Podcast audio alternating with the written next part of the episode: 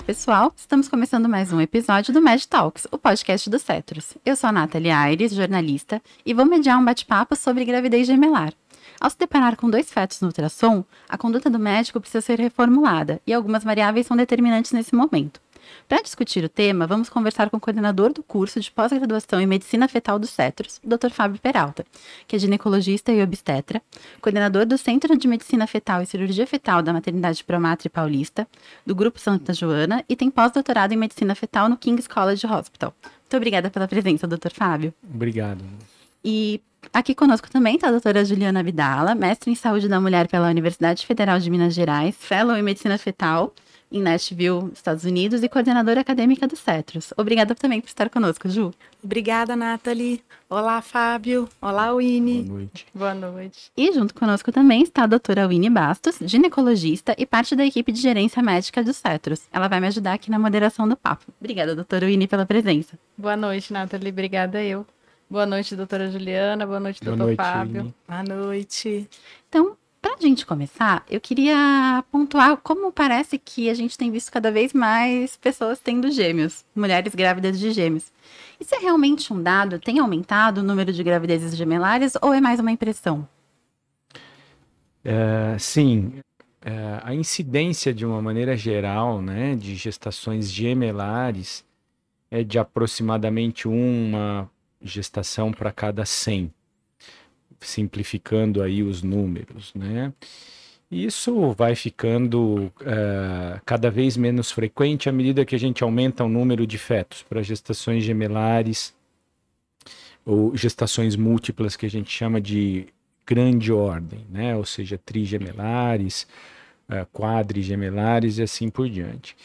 E a, a, a gestação gemelar ela tem aumentado ultimamente por, ah, por alguns motivos, né? Ah, eh, motivos comportamentais dos pacientes, né? O momento histórico e como resultado também da fertilização assistida que tem, que tem aumentado bastante. Então, na maioria das, a maioria das gestações gemelares são gestações eh, dizigóticas, né? São de gêmeos fraternos, né? Que não são os gêmeos idênticos.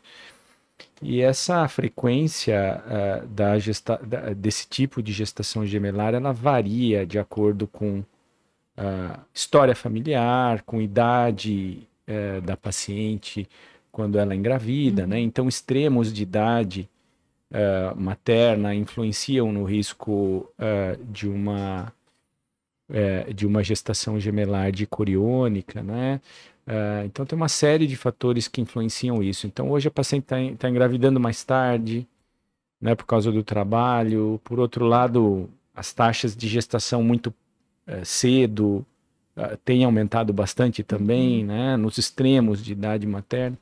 Isso contribui para aumentar um pouquinho a taxa da gemelaridade, mas o grande contribuinte é a fertilização assistida, né? Que, é, é, que tem aumentado muito, né? A- a- tanto a taxa de gestações gemelares monocoriônicas, né? eh, de gêmeos idênticos, como a das gestações de coriônicas, que na maioria das vezes vem de fecundações eh, diferentes, né? Então não é uma impressão, tá? A maioria das nossas pacientes ah, privadas acaba vindo de, de centros de fertilização in vitro, né? Ah, então eh, isso é uma coisa real que a gente eh, que a gente está enfrentando, né? Mesmo tendo protocolos, né, para que Sim. A, sim- a- a simples indução da ovulação já aumenta o risco da paciente ter uma gestação gemelar, né? E, a- e mesmo os medicamentos que são usados no processo de fertilização, transferência de embrião, eles favorecem a clivagem do embrião no comecinho da gravidez. Então, ó, como eu disse, a, a- a fertilização in vitro aumenta o risco não só de gestações gemelares que são de gêmeos ah, fraternos, né? Ou seja, são- quando você transfere dois ah, embriões, né? Mas aumenta a chance de uma clivagem precoce do embrião, dando uma gestação de gêmeos idênticos também. Então, todo tipo de gestação gemelar aumenta com a fertilização in vitro. É. Só acrescentando alguns dados, né? Uhum. Então, alguns dados do DataSUS de, de que avaliou o número de gemelaridade entre 1994 até 2021. E houve um aumento em torno de 30% na taxa de gemelaridade no Brasil nesses últimos 25 anos. Uhum. E, na verdade, não é um cenário só nacional. Né? Então, há um aumento mundial que decorre principalmente o que o Fábio falou, principalmente por causa dos tratamentos de fertilização. Tanto é que esse aumento ele é mais significativo nos países mais ricos, uhum. porque as pacientes têm mais acesso às técnicas de reprodução assistida. Mas realmente é um fenômeno mundial. Sim, e o Brasil é muito forte em reprodução assistida também, né? Se a gente pensar na América Latina, aqui tem muito mais reprodução do que em outros lugares. Um número né? muito alto de centros, né? De uhum. reprodução assistida, sim, Isso. sim. E de até, acho que a gente é o que mais faz fertilização in vitro na América Latina. Exatamente.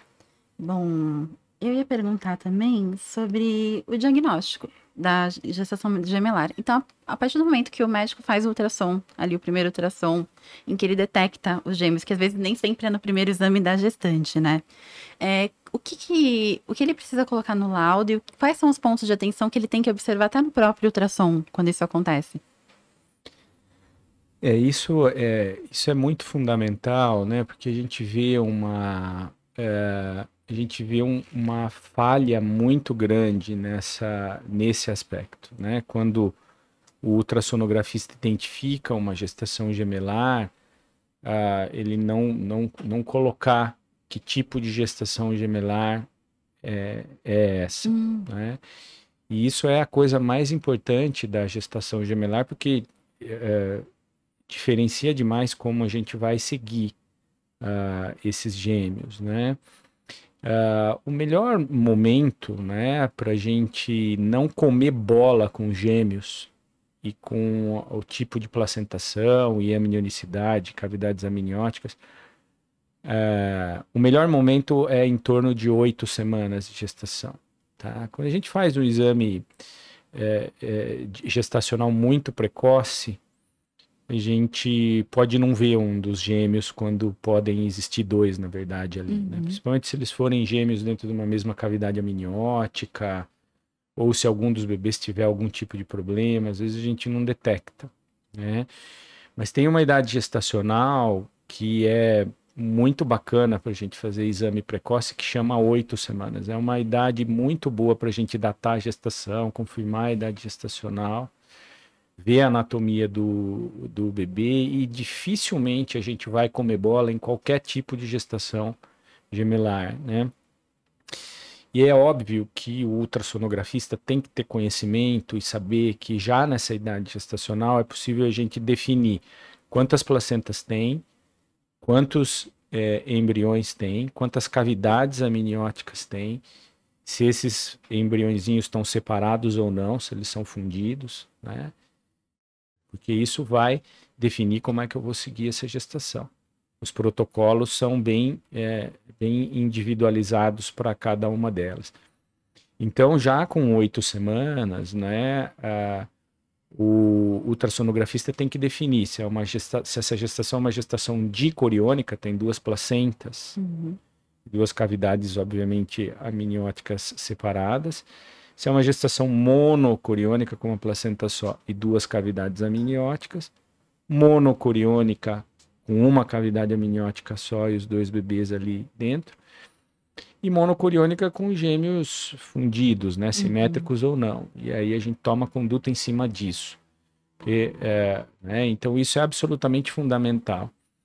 Se o doutor perdeu o passo para fazer esse exame com oito semanas, tentar não escapar no de 11 a 14 semanas, né? Uhum. O de 11 a 14 semanas também é um excelente exame para a gente definir tudo isso, né? Então, definir corionicidade, amnionicidade, se tem gêmeos fundidos ou não, uh, e, e, já começar a identificar precocemente problemas, né? Que podem nos ajudar a diferenciar o segmento, tá? É, sobre essa questão da, da definição precoce, né, da coronicidade amnionicidade, a gente sabe que é responsabilidade de quem faz esse, esses exames no início da gestação. E o número de pessoas que vem fazendo ultrassonografia vem aumentando, então tem, tem muito médico que é muito capacitado, mas tem gente que vai ter menos experiência. Acho que se atentar para o primeiro exame e queria saber, na verdade, queria que o senhor falasse um pouco se a pessoa pega essa gestante um pouco mais para frente, né? Então, depois de 14 semanas, qual é a orientação que a gente pode dar para esse médico que, que esse exame caiu na mão dele ali de paraquedas, sobre como ele, como ele pode se orientar para a definição de corionicidade, amnionicidade, e quando não for possível fazer essa diferenciação, o que ele teria que fazer ali, se ele não for um especialista em medicina fetal, que vai ser o caso de muitas pessoas que vão fazer ultrassom. Isso acontece muito, né, aqui no Brasil, da paciente chegar com 20 e poucas semanas e ficou sabendo que estava grávida ali, né? E às vezes a gente pega uma gestação gemelar que mesmo com experiência a gente fica com dúvida, né? Mas basicamente, não é? Assim, algumas dicas, não é? é? que a gente tem depois de 14 semanas. Obviamente, se você vê uma placenta num canto, outra no outro, e um bebê de um sexo e outro do outro, se bem que sexo não define nem zigoticidade, né? Não define zigoticidade, né? Mas que às vezes você tem uma placenta muito perto da outra, os bebês com sexos diferentes e, e na verdade é uma placenta só, né? Uhum. Isso é, são condições extremamente raras.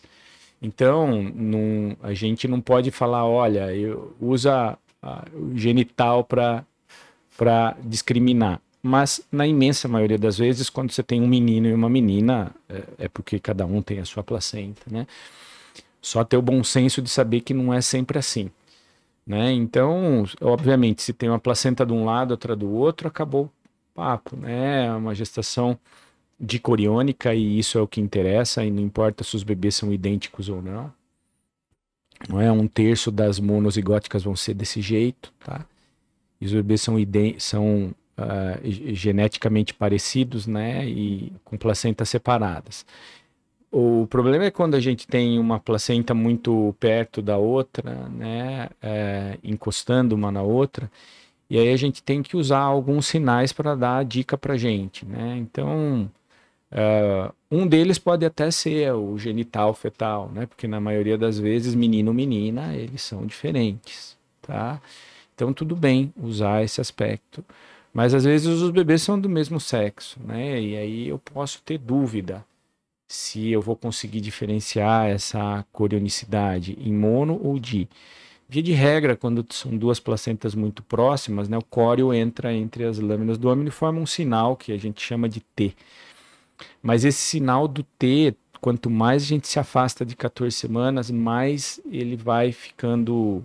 Esse sinal do lambda, né? Desculpa, da dicoronicidade, mais frequentemente ele some e torna as membranas que chegam na placa corial das placentas praticamente indistinguíveis de uma de membranas na placa corial de uma placenta só.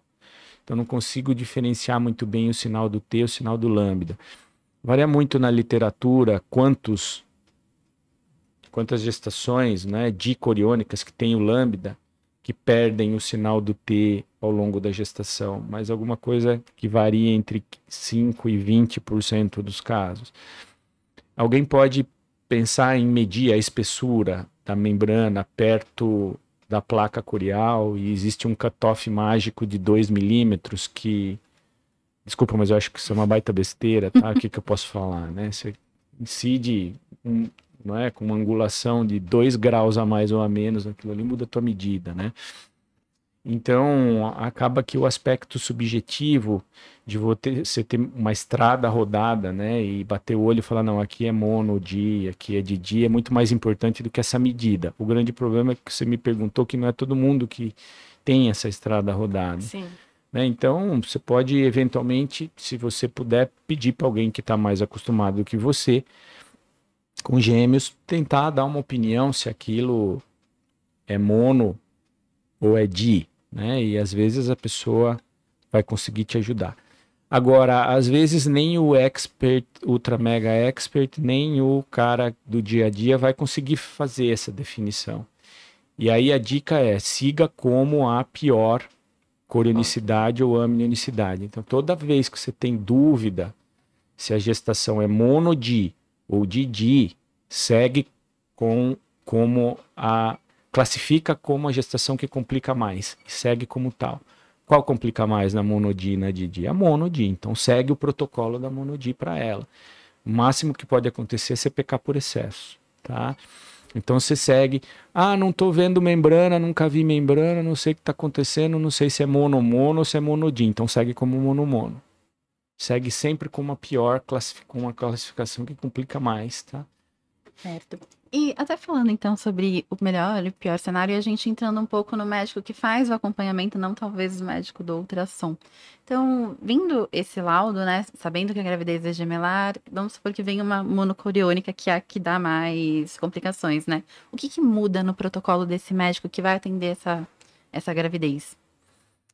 Olha, Nathalie, o que uh, cada vez mais né, a, a literatura está mostrando é lógico que não com o mesmo nível de evidência científica, né? São trabalhos que vêm saindo aí, uh, uh, mostrando para gente que nas gestações monocoriônicas, tá? Uh, diamnióticas, né? Que são as mais frequentes no meio das monozigóticas e no meio das monocoriônicas, né?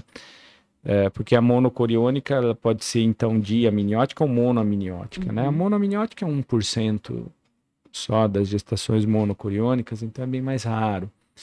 Os trabalhos que vão saindo, eles vão mostrando que quanto mais de perto você seguir essa gestação, melhor. Tá? Parece ser melhor. Uhum. Ah, o que existe de maior ev evidência nisso é fazer um segmento a cada 15 dias dessas gestações.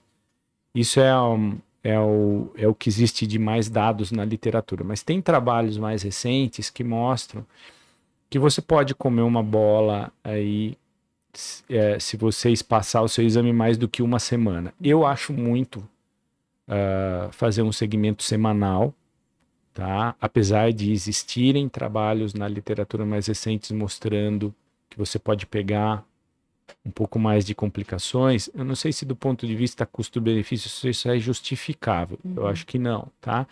Protocolo inglês, que é mais rigoroso do que o americano, eles são diferentes, tá?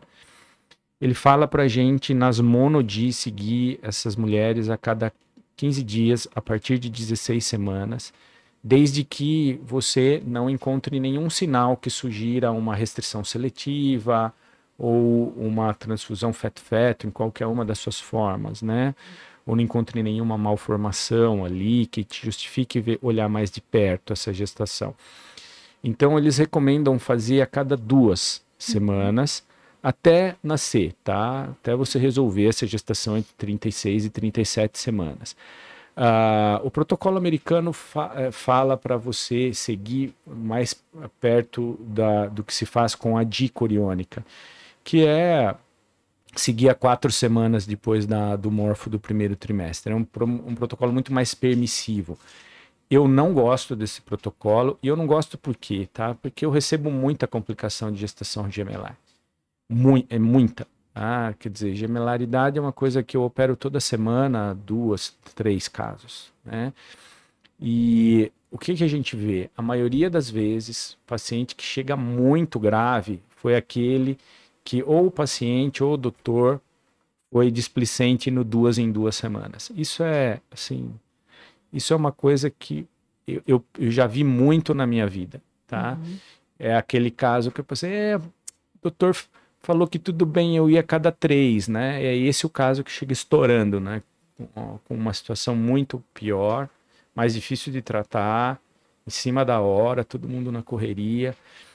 E é muito mais difícil isso acontecer quando a gente segue o protocolo de duas semanas. Muito mais difícil, né? Você é, é, é muito difícil você ter, virar um quadro assim de uma semana para outra. Uhum. Uma situação que dá para você só fazer o exame de ultrassom ou só observar. Então, duas semanas é um tamanho bom para é um intervalo bom para segmento, sabe? Uhum. Isso é o que eu recomendo e é o que eu faço para as minhas, tá? E, na verdade, enfatizar que a gente começa esse segmento com 16 semanas, né, Fábio? Sim, foi o que eu falei. Então, né? com 16 a gente vai quinzenalmente, mas acho super importante você falar para a gente do morfo de primeiro, se ele vai ter uma importância também, além da importância da gravidez única. É, o morfo uh, do primeiro trimestre é absolutamente fundamental, né, nas, em todas as gestações, né, e, e mais ainda na gestação gemelar e mais ainda na mono-di, tá certo? Então, uh, na dicoriônica, né, ele uh, me ajuda a identificar se existem discrepâncias entre os bebês, né? discrepância de fenótipo com um bebê normal e outro com alguma patologia, que algumas vezes é alguma patologia letal, né? Isso, então isso pode mudar a, conduta frente a essa situação, né? É, é, então é importante o morfo do primeiro na dicoriônica, mas na monocoriônica, tá? É, além de, uh, de a gente checar a anatomia dos bebês é, e calcular o risco para doenças genéticas, né? A gente também procura sinais precoces de complicações que são próprias da gestação monocoriônica e a mais temida delas é a transfusão feto-feto e é, que pode acontecer. A questão é que os mesmos sinais que a gente usa para calcular risco de anomalia cromossômica no primeiro trimestre na monocronicidade são sinais que a gente usa para suspeitar uhum. precocemente de uma transfusão feto-feto grave ou que essa gestação vai acabar dentro de um aborto espontâneo, tá? Na verdade, não muda muito o que a gente vai fazer, tá? Ah, porque as intervenções, quaisquer que sejam elas, na gestação monocoriônica, via de regra, nós preferimos postergar para depois de 18 semanas. Na literatura mundial, né, a, a, o cutoff de idade gestacional a partir do qual a, os especialistas começam a intervir na gestação monocoriônica para fazer algum tipo de tratamento, é alguma coisa em torno de 16 semanas. Mas a gente sabe, tá? A nossa casuística é muito grande, que esse período de 16 a 18 semanas a gente tem muita complicação de uhum. intervenções precoces. Então, quando a gente encontra um par monocoriônico com risco maior para anomalia cromossômica ou essas complicações, tá?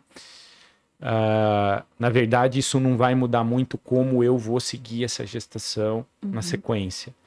Então, eu vou botar essa mulher no protocolo de 15 em 15 dias a partir de 16 semanas, uhum. do mesmo jeito que a outra, que não tinha sinal de nada, vai também ser vista pelo menos a cada 15 dias a partir de 16 semanas. Lógico, chegou com 16 semanas, eu já estou vendo que está tendo uma transfusão feto-fetal ali, eu não vou deixar para uhum. avaliar ela no mês que vem, eu vou ver na semana que vem e vou empurrar para fazer esse tratamento no momento oportuno, né?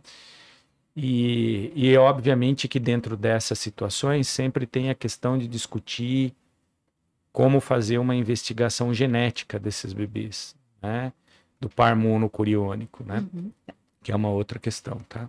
Doutor Fábio, é, a gente sabe que as complicações dentro da, da gemelaridade, não tem como a gente falar aqui né? São aulas e mais aulas, várias horas aí de explicação e de, e de detalhes que a gente não consegue transmitir. Mas eu acho que é importante para quem está ouvindo é, ter uma mensagem de o que é que ele não pode deixar passar em um exame que ele está, em uma paciente que ele está acompanhando, gemelar, principalmente monocoriônica, mas a gente sabe também que tem algumas coisas na dicoriônica, mas se ele está fazendo o segmento de uma paciente com a gestação gemelar, tem alguns parâmetros que vão aparecer no exame, que isso daqui, se eu não souber resolver, eu tenho que encaminhar, não posso deixar isso evoluir.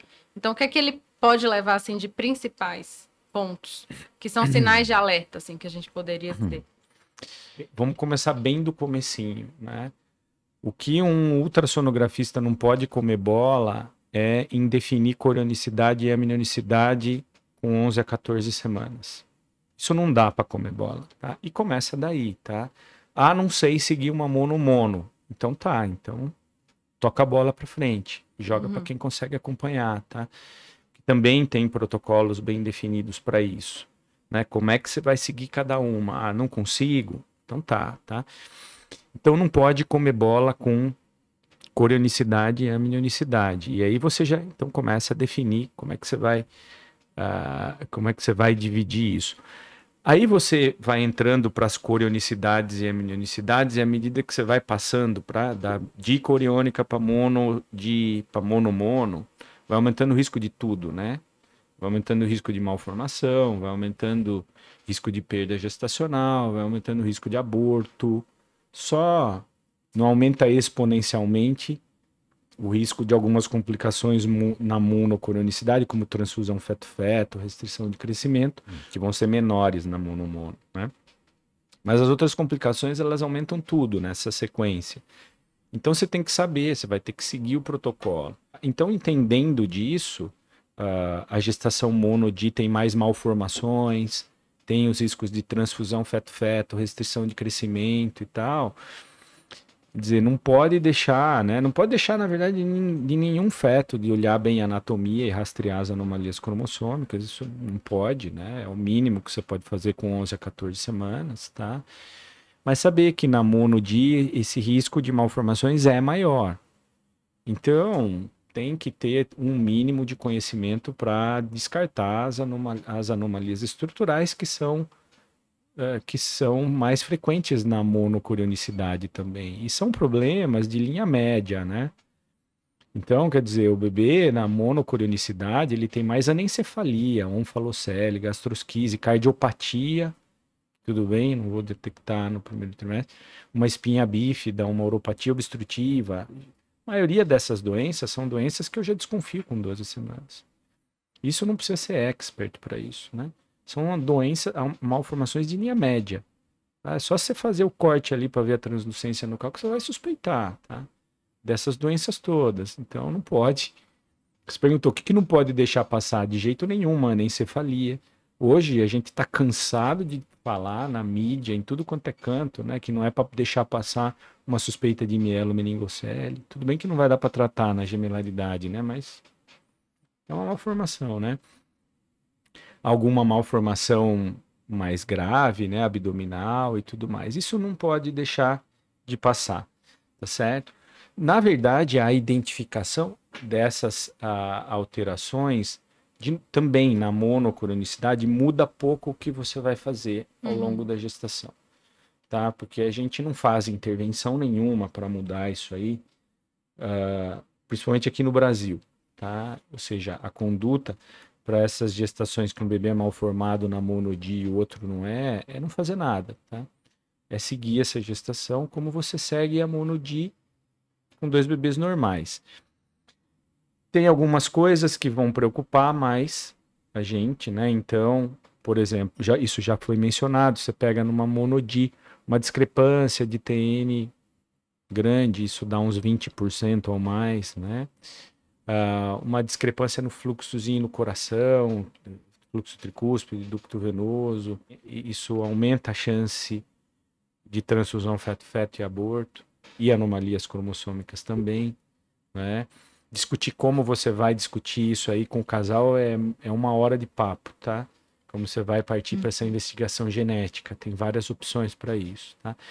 Mas discrepância de peso, então uma discrepância de CCN de mais de 10%, né, aumenta risco de aborto, então uma, tem uma associação uh, aí com um risco maior de abortamento espontâneo, né, então você, apesar de não, a gente eh, não ter muita coisa para fazer ativamente, né, uh, a gente vai ficar um pouco mais preocupado, vai, pode olhar um pouco mais de perto essa gestação, Uh, não é? E como eu disse, a discussão em cima da avaliação genética a gente pode fazer também, tá? É, mas ela já, ela já é um pouco mais elaborada nesses casos, né? Entendi. E falando um pouco das complicações, não só agora inerentes à, à, à gemelaridade, Fábio, mas uma complicação que é mais frequente em gêmeos e que é extremamente importante rastrear é a prematuridade. Então, eu acho que a gente não poderia deixar de falar como que a gente deveria fazer o rastreio em gestações gemelares, se existe uma peculiaridade, qual é a idade gestacional para que a gente faça o rastreio, né? Eu acho que a gente poderia reforçar, né? A via é a via transvaginal, né? É, pode ser feita via abdominal, não pode. Então, quem está acompanhando uma gravidez gemelar, qual é o momento de iniciar ou que esse rastreio deve ser feito e como ele deve ser feito? Classicamente e, e, considerando as evidências científicas, o, bom, a gestação gemelar já é por si uma condição que aumenta o risco de prematuridade. Mas é, a gente sabe que as medidas de prevenção, tá, não são eficazes se você generalizar a prevenção, tá? Então não adianta eu pegar e falar, ah, é gemelar, vou dar progesterona para todo mundo, vou cerclar, vou pôr pessar em todo mundo, que isso não funciona, tá? No entanto, foi visto, tá, que ah, ah, as gestações gemelares, que no morfo do segundo, tá, 18 a 24, 25 semanas, tem o colo abaixo de 25, tá, milímetros, elas se beneficiam da progesterona, em dose de 400 miligramas por dia, de manhã e de noite, progesterona vaginal. E isso eh, vem da última meta-análise do Roberto Romero, né, que, na verdade, essa, esse, essa medicação tem um efeito maior de 20 a 10 milímetros de colo, mas abaixo de 25 já começa a funcionar, tá certo? Então, uh, em qual paciente? Na paciente que tem colo abaixo de 25 milímetros. E é lógico que medido por via transvaginal, porque a técnica é essa. Por cima a gente não consegue avaliar muito bem. E aí você vai dar progesterona uh, de uh, 200, de, de, uh, de 12 em 12 horas, até o final da gestação. Isso, isso reduz, né, em meta-análise, tudo quanto é complicação na gemelaridade parto prematuro antes de 28, 32, 34, 36, complicação no neonato, mortalidade do neonato, reduz tudo, tá? E também na última meta-análise que o Roberto Romero fez sobre pessário, ele mostra que o pessário não adiciona em nada a prevenção do parto prematuro na gemelaridade, que é uma coisa que a gente vê um certo abuso por aí, né? Assim, o pessoal abusa um pouco de um método que não, em princípio, não funciona com o que a gente tem na evidência científica hoje. Não sei se isso vai mudar semana que vem, tá? Mas hoje, com o que existe, o que existe em meta-análise, mostra que não, não, não existe medida adicional. Nem tampouco a cerclagem para gêmeos uh, nessas situações de colo curto, tá? Estou falando de uhum. situações ultra mega específicas de você ter um colo dilatado com tanto de idade gestacional. Aí nós estamos conversando de outra coisa. Eu estou falando de risco aumentado para prematuridade com colo curto com 20 semanas. Ah, de gêmeos, tá? Não tem né, nenhum trabalho ah, importante falando sobre a, ah, o rastreamento e a prevenção no primeiro trimestre, uhum. tá? Mas eu tenho uma opinião pessoal sobre isso. Tá? Queremos. Eu tenho uma opinião. Isso é pessoal e isso não é embasado em ciência, tá? Tem alguns trabalhos bons, mais recentes, né, que mostram que as pacientes, tanto em gestação única como múltipla, quando elas têm um colo no primeiro trimestre, abaixo de 30 milímetros, 30 milímetros é o P10, tá? É o percentil 10 para medida do colo com 12 semanas, tá? Que dessas pacientes que você identifica o colo abaixo do, uh, de 30 milímetros no primeiro trimestre, 50% delas vão ter colo abaixo de 25 com 20 semanas. E isso é uhum. gestação única e gestação múltipla. Então, eu, agora é só Fábio Peralta, sem o background da ciência, tá? Muita experiência. Se eu, se eu boto, se eu pego uma paciente com gemelar com 12 semanas, eu vou sempre olhar para o colo dela. E se tiver abaixo de 30, eu já vou entrar com a progesterona logo de cara, tá? Eu não vou deixar para ver o que vai acontecer com 20. Eu vou entrar com a progesterona e aí ela vai para o protocolo, tá? É de coriônica, cada quatro, é mono, é, a partir de 16. E se esse colo afinar, aí você reza, né? Porque não tem outra coisa para fazer, entendeu? Né? Não tem mais nada para fazer, tá? Uh, realmente, assim, as outras medidas para isso não, não funcionam. É, mas eu tenho uma impressão que a gravidez gemelar, normalmente, ela termina um pouco antes do que Sim. as outras, sempre, né? Ou tem casos que a gemelaridade chega a 39, 40 Quando a gente olha, tá, para a curva de complicações, é, é, de resultados, que a gente chama de resultados adversos, maternos e neonatais, e a gente pega dados do mundo inteiro, tá? uh, para gestações únicas, tá? Uhum. Então você imagina um gráfico, tá? Onde você tem 37 semanas e 42 semanas, Uhum. que é o que a gente chama de termo, né? Sim. Que é dividido em termo precoce, termo completo e termo tardio. Uhum. Quando você pega gestações únicas, tá? As complicações materno-fetais, né, e, uh, ou neonatais e maternas, elas têm uma barriga, elas têm, elas caem Uhum. de 37 para 40, depois elas começam a subir para 42. Sim. Mas isso você só percebe em dados que são dados do mundo inteiro, são dados muito grandes. Uhum. Com a gestação gemelar, tanto a mono-di quanto a didi, essa barriga não acontece. Depois de 37 semanas é uma linha ascendente. O risco de óbito dos bebês vai aumentando, ele não vai diminuindo. Então, a sugestão para gestações dicoriônicas é resolver entre 37 e 38 semanas de gravidez, porque eles têm a, a, a curva de complicações maternas e neonatais vai subindo, tá? Depois disso. E nas gestações monocoriônicas, na monocoriônica, né, você resolver ah, entre 36, em torno de 36 semanas, no máximo 37 nas não complicadas, nas que têm algum tipo de complicação entre 34 e 36. Como essas gestações têm mais complicações de uma maneira geral, tudo isso puxa a idade gestacional média do parto nessas gestações para baixo. Porque um parto ele é prematuro em média, não só porque aconteceu de ele ser um prematuro espontâneo, mas ele também é prematuro por conta da iatrogenia. Iatrogenia é a ação do médico que precisou ser feita porque não dava para passar para frente, porque teve uma restrição de crescimento, é resultado de uma cirurgia intraútero, alguma coisa desse tipo. Então, os gêmeos dicoriônicos, eles, eles nascem mais cedo, em média, do que e devem, do que a gestação única. O monodi também deve, tá?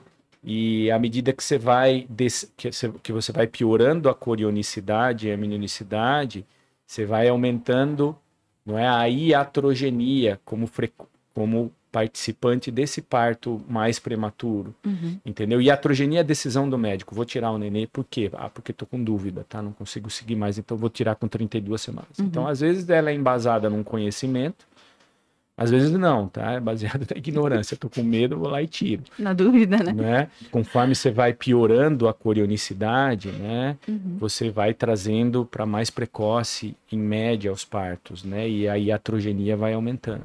É, a gente vê que hoje em dia tá muito, muito se fala sobre parto normal. E aí fiquei pensando enquanto a gente estava conversando, se chega a paciente no consultório com, tá com a gravidez gemelar e ela quer o parto natural, tem chance? O que, que o médico tem que conversar com ela sobre isso? No momento do parto, né? Como é que estão as posições dos bebês? Se não tem nenhuma complicação ali que vá aumentar o risco para esses bebês e para a mãe, né? Então, lembrando que a gestação gemelar é, é possível um parto, um parto normal numa gestação gemelar, sem problemas. E ah, agora a gemelaridade ela aumenta uma série de, de coisinhas que podem complicar, como posição de placenta, posição de cordão, que podem dificultar, né? A posição dos fetos. Você tem um bebê que está sentadinho e o outro mais alto, né? Tá a cabecinha para baixo, eles podem se atrapalhar ali na, na hora de nascer, né? Então, eh, basicamente, para quem vai optar por fazer esse caminho, né? a- Assim, na verdade, é um acordo com o teu obstetra, né? De quão seguro ele tá para fazer um parto normal na tua gestação, Uhum.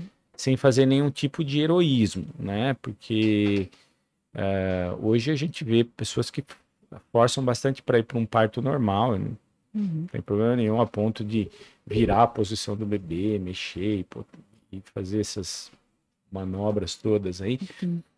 E isso não é todo mundo que, que apoia né, esse tipo de, de Uhum. conduta. Né? Mesmo nas gestações monocoriônicas é possível um parto normal, né? Mesmo nesse tipo de gestação é possível, né?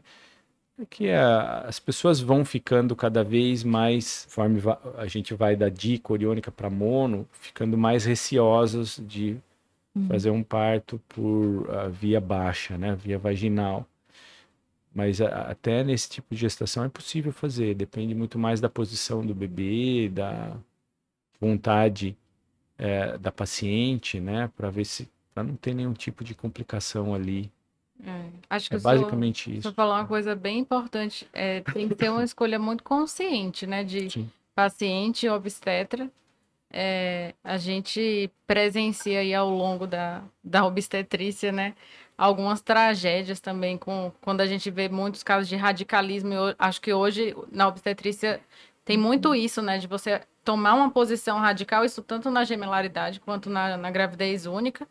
E parte do pressuposto que o parto tem que ser daquela forma, senão ele não vai ser humanizado e por aí vai, e você acaba sub submetendo é, toda aquele aquela família, né? Porque na verdade não é uma pessoa, a vários riscos que às vezes vão ser levados daí para o resto da vida. Então, acho que é possível, mas é algo que tem que ser assim muito consciente, muito pensado e, e incluindo aí, todas essas variáveis que o senhor acabou de falar.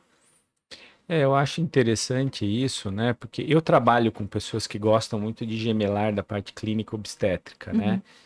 E é legal você ver né, a consciência que esses meus colegas têm, né? De, de fazer esse tipo de ajuste, assim. Uhum. Ou seja, eu, eu trabalho com pessoas que são muito boas em, em parto normal, né? E eles não têm nenhum problema em fazer parto normal em gemelar mas eles respeitam as limitações, né? Então, sem um radicalismo. E esse é o tipo de profissional que, para ser bem honesto, assim, eu fico mais tranquilo, assim, né? Uhum. Eu, é um balanço, né? De uma experiência, uma segurança, sem exagero. Isso. Né? Não tanto ao mar, nem tanto à terra. O cara que não pode, nunca vai fazer um parto normal numa gemelaridade e o outro que sempre vai fazer o parto normal a qualquer custo, né? Uhum. Então, sempre o meio termo é uma coisa interessante, né? Ô, Fábio, eu queria fazer uma pergunta pessoal profissional. Na verdade, a gente sabe que você um orgulho muito grande para a gente, o maior cirurgião do país fetal. Aí eu queria que você nos contasse como que a cirurgia fetal entrou na sua vida, Fábio. Em que momento você se viu virando cirurgião fetal ou se tornando cirurgião fetal? Nunca, né? Porque eu sempre gostei de, de coisa mais violenta, assim. Né? Ortopedia? Né? Não, ortopedia não. não. Tá? Mas eu, desde o meio da minha faculdade, eu comecei a me enfiar no hospital e eu não saía do centro cirúrgico, né? Então uhum. eu já tinha na minha cabeça que eu ia ser cirurgião do trauma. E, e né? Porque eu gostava de coisa grave, punk, punk né? E eu vivi isso daí até, até eu prestar residência, né? Mas aí eu ouvi falar nessa história da medicina fetal, da medicina fetal. E... Que já tem algum tempo, né? É, faz um tempinho já. é, porque naquela época não se falava muito, né? Não, mas é, o que existia era. Não era nada, né? Nem é. o exame morfológico não existia, né? Aí, de repente, de uma hora para outra, deu uns cinco minutos, eu falei, ah, eu vou fazer obstetrícia. Aí eu fui para obstetrícia, e na obstetrícia, de novo, né? Eu gostava de ficar operando o CA de, útero, de mama, dessas coisas. Eu gostava de ficar horas e horas no vertimails, no pater, no mar, é o que eu gostava de fazer. Aí, de novo, deu uns cinco minutos na R3, eu fui fazer patologia obstétrica e medicina fetal. Então tá bom, né? Vou, vou fazer isso daí, né? E aí comecei a me interessar pela parte de ultrassom. Foi uma coisa assim meio muito, foi uma guinada assim, né? Fui lá fazer um curso de ultrassom e acabei gostando desse negócio. Acabei gostando de ver o bebezinho, acabei, estavam começando, tava começando a sair alguma coisa de medicina fetal na época. Eu vou fazer esse negócio aí. Eu vou atrás disso daí. E aí, desde que eu, eu vim para o Cetros, né, logo que eu saí da residência, mas já fui, já entrei no meu mestrado, doutorado ali. Aposto Já que aqui foca- você só fazia biópsia, né? Você era o monitor da biópsia. É, já e já é, mesmo quando eu trabalhava com o Sebastião lá em Santo André, a minha agenda era de biópsia de rim, biópsia de fígado, biópsia dessas coisas todas. Ninguém Ah, gostava então de era o senhor que fazia isso lá com ele. Sim, Hum, sim, Entendi. próstata, essas coisas todas. E a, co- e a parte da medicina fetal, né? Então eu sempre fui muito intervencionista, né?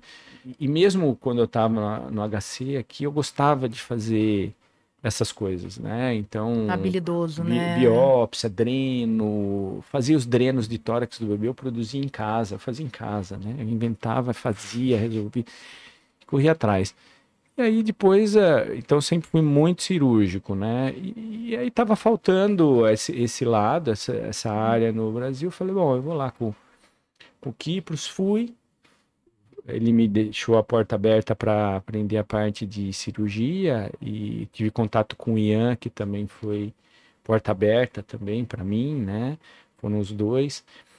E aí, daí para frente, eu fui por mim, né? Eu fui resolvendo os meus problemas né? E tentando usar a criatividade para desenvolver as minhas coisas, né? Mas eu sempre gostei muito de operar, né? Eu gosto, eu falo que a coisa que eu mais gosto, em primeiro lugar, é pesquisa, né? E hoje a gente acaba tendo um pouco menos de tempo para isso, né? Fazer uma análise estatística, escrever um artigo, responder alguma coisa.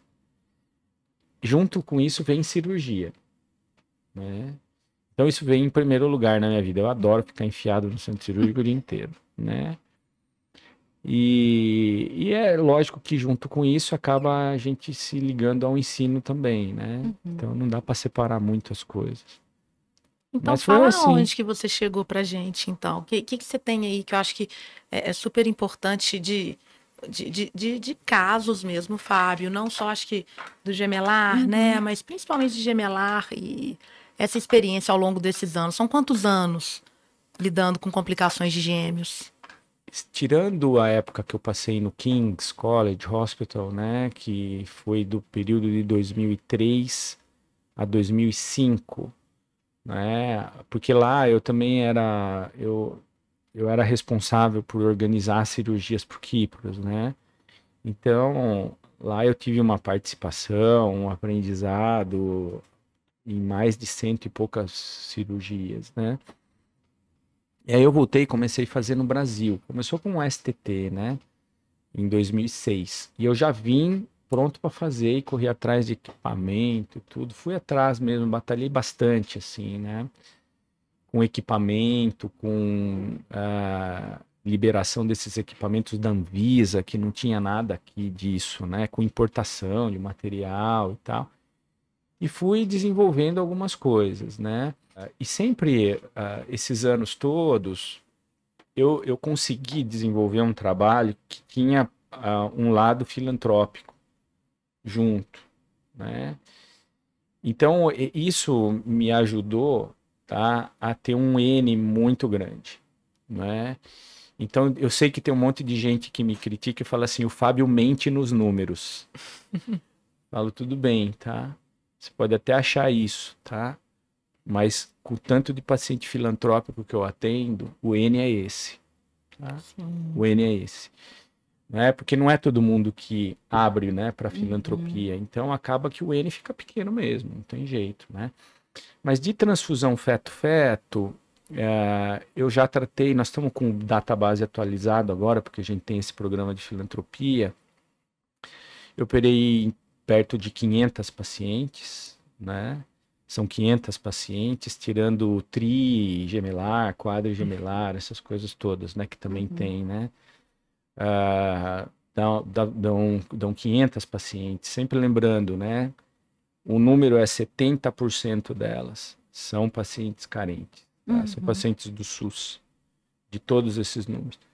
Mielo, né? Dá, deu esse mês 360 pacientes de mielo. De novo, 70% de filantropia, tá?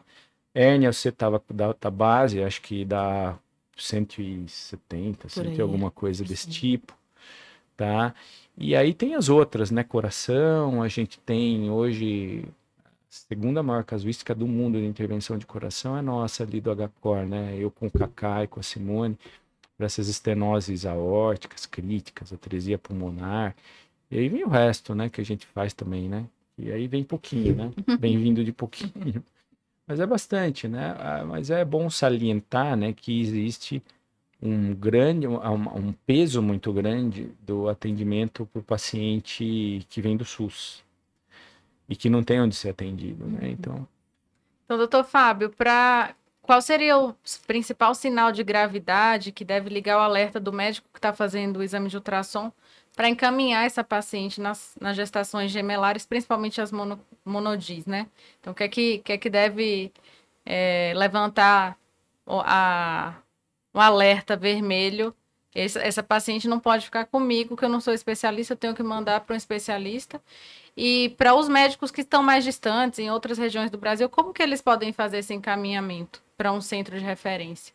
Né, a gente volta para o primeiro trimestre, na monodi, aqueles sinais que aumentam o risco de aneuploidia, de transfusão feto-feto e tudo mais, uh, eu acredito que seja cedo, né, o, a, a, paciente ser encaminhada para um centro de referência. Você tem que desconfiar que aquele caso pode complicar, tá? Uh, pode pedir para algum colega junto com você analisar isso, tá?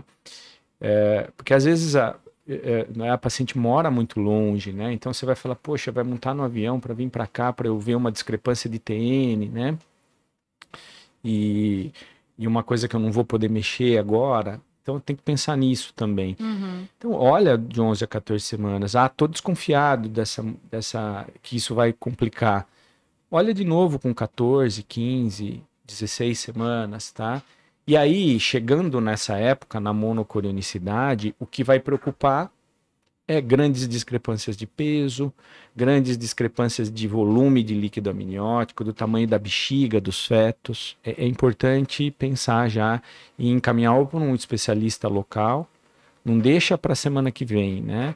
Então pegou uma discrepância muito grande de peso, pegou uma discrepância muito grande de, de líquido ou uma gestação gemelar que tem um polidrâmino, você não está conseguindo ver a membrana tá?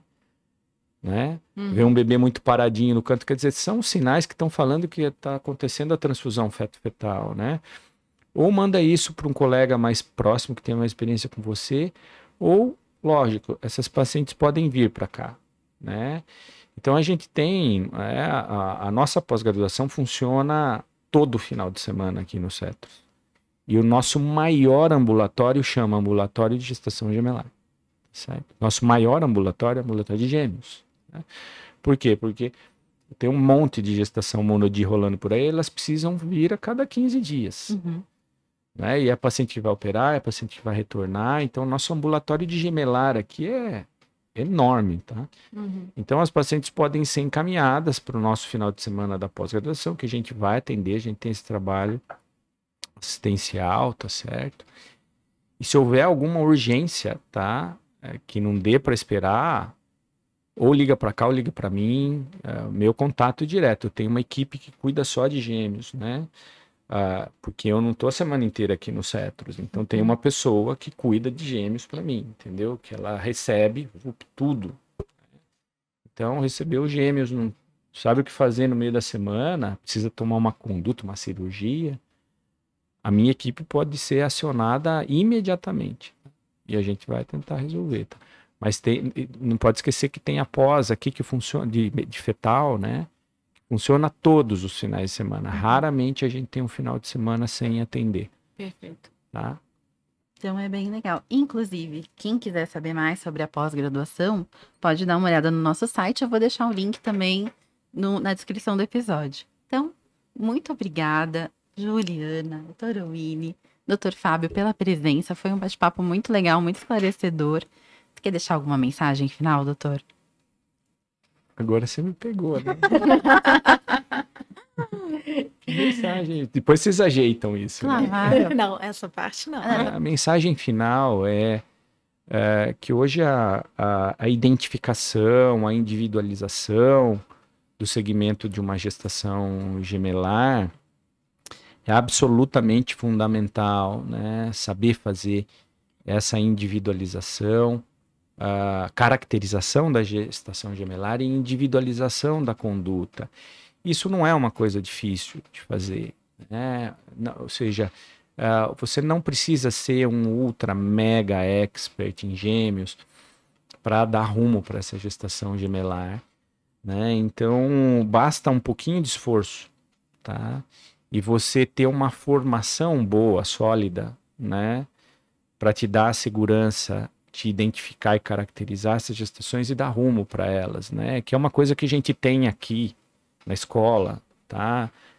Em todos os cursos que envolvem a obstetrícia, entendeu? Então, uhum. quer dizer, nem precisa ser um curso avançado para isso, né? Isso já é discutido desde as, os cursos mais básicos, né? Então, quer dizer, não precisa de muito esforço para você não comer bola com a gestação gemelar, tá? É isso. Então, e muito obrigada para quem acompanhou a gente até aqui. Até o próximo episódio. Até, obrigada.